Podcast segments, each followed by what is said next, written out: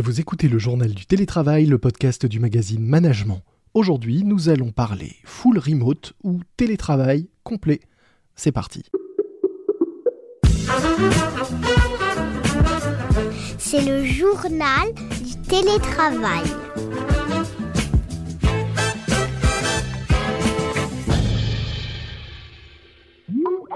Quelle est la différence entre télétravail et travail en remote? Vaste question. Et entre 100% télétravail et full remote, est-ce que c'est la même chose ou pas? Eh bien, c'est ce que nous allons voir aujourd'hui dans le journal du télétravail de management avec Anthony Lambert, cofondateur de Boond Manager, un éditeur de logiciels métiers pour les entreprises du numérique, notamment euh, SS2I et cabinet de conseil. Bonjour Anthony. Bonjour. Alors vous, ça fait 10 ans que vous êtes en 100% télétravail ou 100% remote. Euh, comment, à l'époque, est-ce que vous avez choisi de vous lancer sans bureau?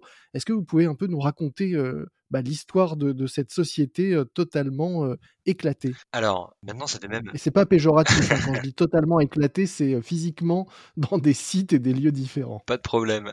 ça fait même plus de 11 ans maintenant que nous sommes une société en full remote ou une entreprise distribuée, éclatée. On peut utiliser différents termes.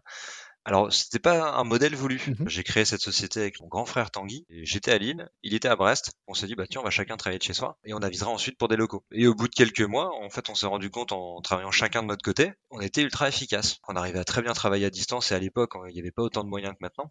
Mais on n'avait pas encore pris conscience que euh, bah, c'était un modèle qu'on voulait euh, bah, garder. On a recruté d'autres collaborateurs naturellement dans d'autres villes parce qu'on se disait que ça marchait bien entre nous. Donc euh, pourquoi pas euh, faire la même aventure avec d'autres salariés. Mmh Et c'est vrai qu'à chaque fois qu'on a passé les paliers de 2, de 3, de 5, de 15, on se reposait la question quand même.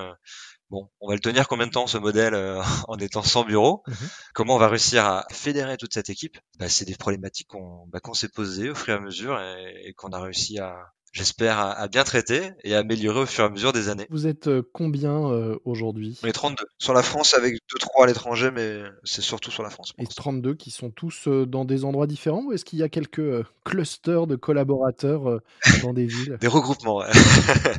effectivement, on, on, en a certains, mais c'est par hasard. Alors c'est vrai que c'est sûr, quand on voit des candidats qui sont dans des villes où on est déjà présent, on est content, parce qu'on se dit tiens, ça permettra de favoriser après des rencontres. Et ils le font? Bah, Pas forcément tous, et pas forcément parce qu'ils s'apprécient pas.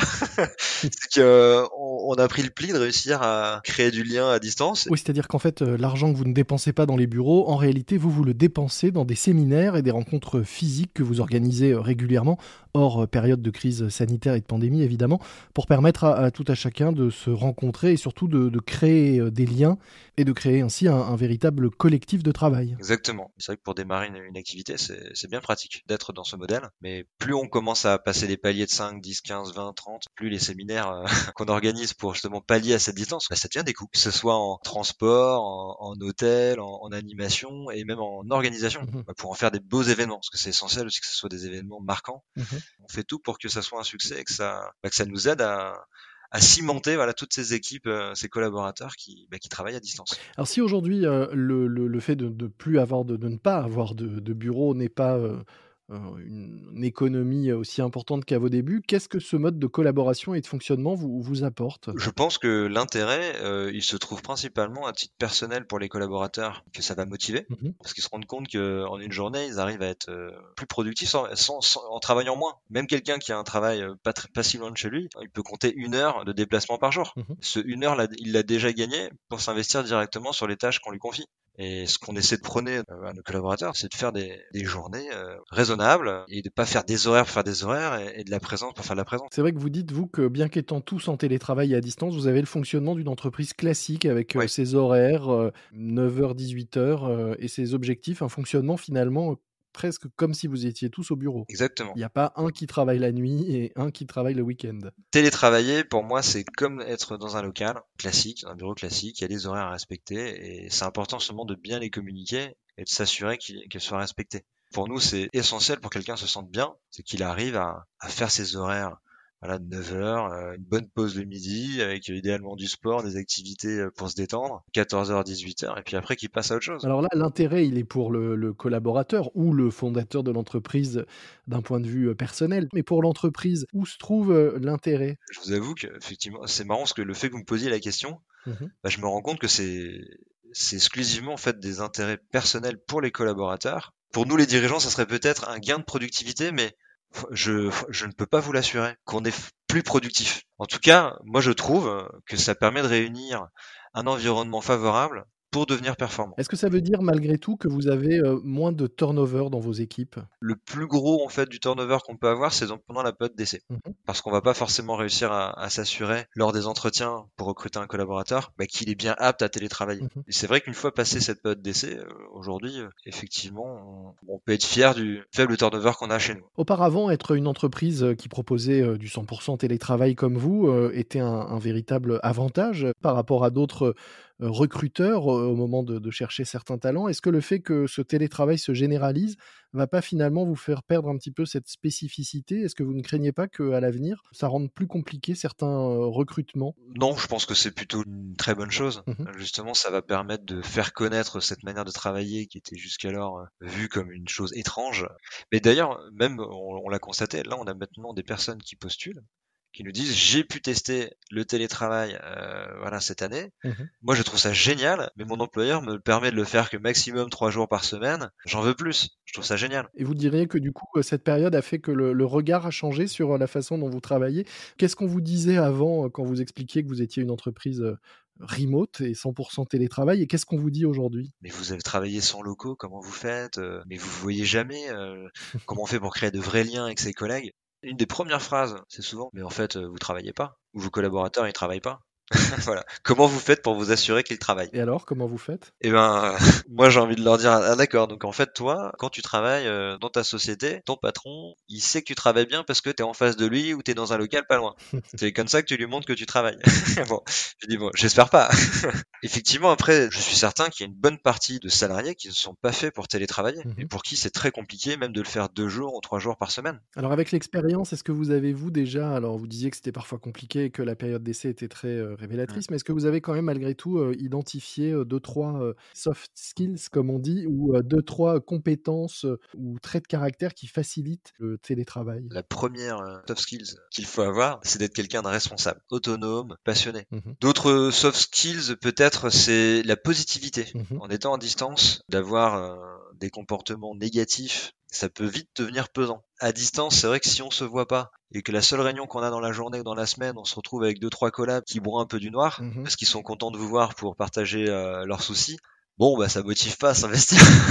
mais bon, c'est valable pour un modèle classique aussi. Mais en tout cas, je pense que c'est encore plus destructeur en étant à distance.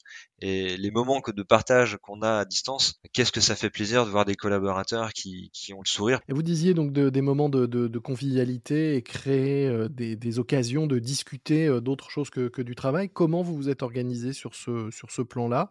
Quel est votre rythme d'échange Est-ce que vous avez des, grands rendez-vous un peu ritualisés avec vos équipes? Un des points clés, c'est instaurer des rituels et provoquer de nombreux prétextes pour avoir des échanges entre les mmh collaborateurs qui sont tous à distance. Nous, ce qu'on impose, c'est que chaque jour, déjà tout le monde dit bonjour. Donc on va avoir des bonjour, bonjour, bonjour, bonjour qui arrivent euh, en flux plus ou moins massif euh, vers 9h. Mhm.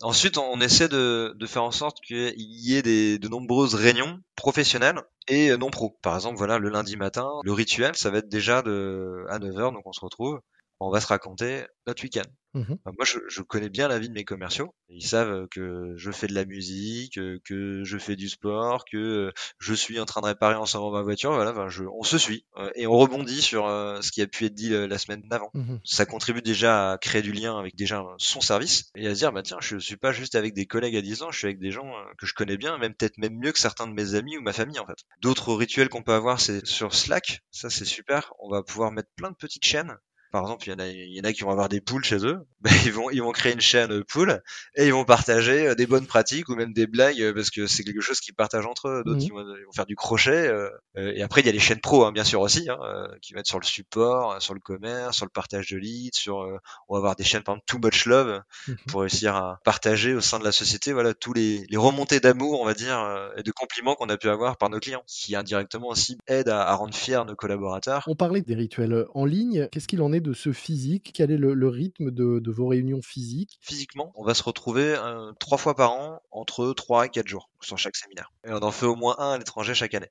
Au départ, c'était euh, plus pour remercier. Mmh Après, on s'est rendu compte que c'était, euh, en fait, c'était pas juste un remerciement, c'était, c'était devenu vital.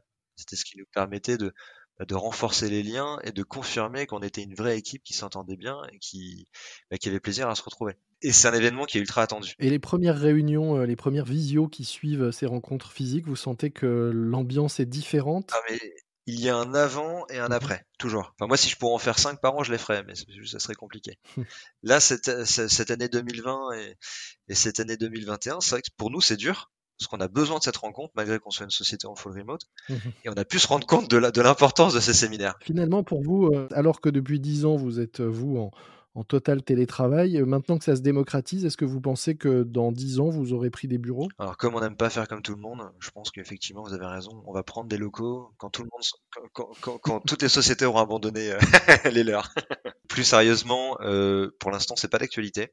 Ce qu'on favorise de plus en plus pour certains collaborateurs qui en éprouvent le besoin, bah, c'est de pouvoir peut-être aller davantage dans des espaces de, coworking. Peut-être pour terminer, si vous pouviez bah, nous donner quelques, quelques conseils supplémentaires pour ceux qui souhaiteraient passer d'un télétravail sanitaire tel qu'ils l'ont vécu depuis mars à un télétravail choisi Est-ce qu'il y a des étapes, des précautions et vraiment des, choses qu'il faut avoir en tête et que vous, vous avez pu tester depuis maintenant 11 ans? C'est vrai que la confiance, j'ai oublié d'en parler, mais c'est le sujet principal d'ailleurs. Parce que bien souvent, il y en a qui vont vous dire, mais comment vous pouvez faire confiance à vos collaborateurs, s'assurer qu'ils travaillent? Ben, Justement, c'est parce que je pars du postulat que je leur fais confiance mmh et plutôt miser sur la culture du résultat que sur la culture du contrôle. Et dans un management, dans la bienveillance, voilà, c'est bon après ça c'est c'est plus après on sort du contexte télétravail, mais c'est vrai que plus on se sent à l'aise dans sa société avec ses employeurs, plus on arrive à à se lâcher et à, partager. Merci beaucoup euh, Anthony euh, Lambert. Je rappelle que vous êtes l'un des cofondateurs de Boond Manager, une entreprise spécialisée dans l'édition d'outils de gestion pour les sociétés de conseil et d'ingénierie notamment, et que vous êtes à 100% en télétravail depuis votre création il y a maintenant plus de 11 ans. Nous mettrons euh, dans les notes de cet épisode un lien vers la présentation de, de la société pour ceux qui voudraient en savoir plus sur vos activités. Un grand merci. C'est la fin de notre JT, le journal du télétravail de management, un podcast que je vous recommande si vous ne l'avez pas encore découvert. Il s'appelle Trouveur d'emploi et il aide les chercheurs d'emploi à trouver un job ou un stage une alternance. Il est présenté par Christelle Defoucault, experte en recherche d'emploi, conférencière, auteur de nombreux livres sur le sujet. Il est disponible tous les vendredis sur toutes les plateformes d'écoute. Trouveur d'emploi, un nouveau podcast à votre service proposé par le magazine Management. Moi je vous dis à très vite.